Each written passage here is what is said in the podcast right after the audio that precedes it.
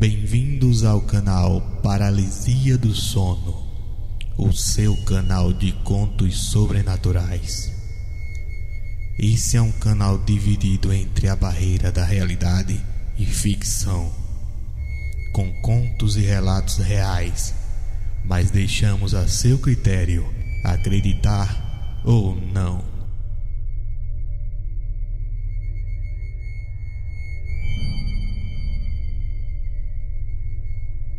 Os Fantasmas da Meia-Noite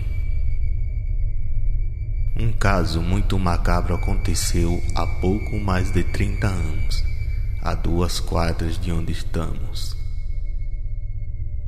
Numa cidade do interior de Alagoas, onde vivia um nobre e ilustre senhor cujo nome era Manuel Assis. Segundo diziam, ele era um dos homens mais valentes e corajosos da redondeza Diziam inclusive que ele tinha feito parte do bando de Lampião por um tempo, onde enfrentou diversos confrontos com enorme valentia e coragem. E devido a ele ser um homem que não aceitava desaforos, não era bem quisto por certas pessoas. Assim, andava sempre alerta. Certo dia ele saiu de sua casa com um ótimo cavalo, com sua arma na cintura e galopou para um lugar chamado Jequiá, onde esteve ocupado a tratar de seus negócios até anoitecer. Já era muito tarde, por volta da meia-noite, quando ele resolveu voltar para casa. Na saída do lugar havia um cemitério fechado com grades de madeira na frente. Em seu interior, uma lamparina permanecia acesa. Manuel julgou que não deveria passar diante do cemitério sem rezar. Assim, montando em seu cavalo, aproximou-se e começou a dizer suas orações. Enquanto admirava o cemitério, observou que de seu interior saíam três vultos que pareciam emerger de dentro da terra e alcançar o teto. Lá os espíritos permaneceram parados. O Senhor olhou as aparições por algum tempo, sentindo calafrios intensos, um tanto temeroso segurou firme a rédea do cavalo e começou a andar. Mal ergueu os olhos e viu aquelas três aparições que juntas andavam à sua frente e pareciam acompanhá-lo.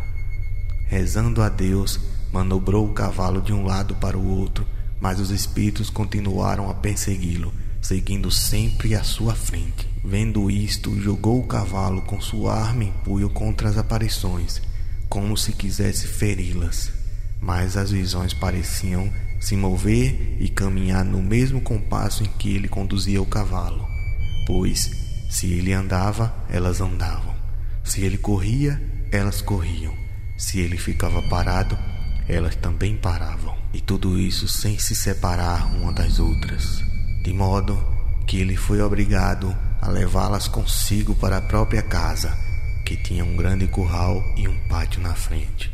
Desceu do cavalo, abriu a porta e entrou. Na casa encontrou à sua frente as mesmas visões. Desta forma, chegou à porta do quarto onde estava sua esposa. Batendo, a porta abriu-se e quando ele entrou, as visões desapareceram. Mas ele estava tão perturbado com medo que sua esposa percebeu que lhe acontecera alguma desgraça. E a mulher lhe perguntava o que tinha acontecido, sem entender o que ele dizia. Então mandou chamar um amigo do marido, um homem que tinha conhecimento em assuntos sobrenaturais. Quando seu amigo chegou, o encontrou tão abalado que parecia quase morto e insistiu para que lhe contasse o que havia sucedido. Manuel contou-lhe em particular e o seu amigo prudente disse-lhe muitas coisas e o convenceu a perder o medo que visivelmente o aterrorizava. Assim, conseguiu fazer com que ele jantasse e depois levá-lo até o quarto deixou deitado na cama com uma pequena luz acesa e partiu para descansar e dormir. Assim que seu amigo saiu, Manuel começou a gritar tão alto pedindo que voltassem, que todos da casa retornassem ao quarto onde ele estava. Disse aos presentes que quando deixaram sozinho, aquelas mesmas visões chegaram, começaram a cavar terra do chão e jogaram sobre os seus olhos e o deixaram quase cego. E assim, desde então, não deixaram um momento sem uma boa companhia. Mas nada adiantou.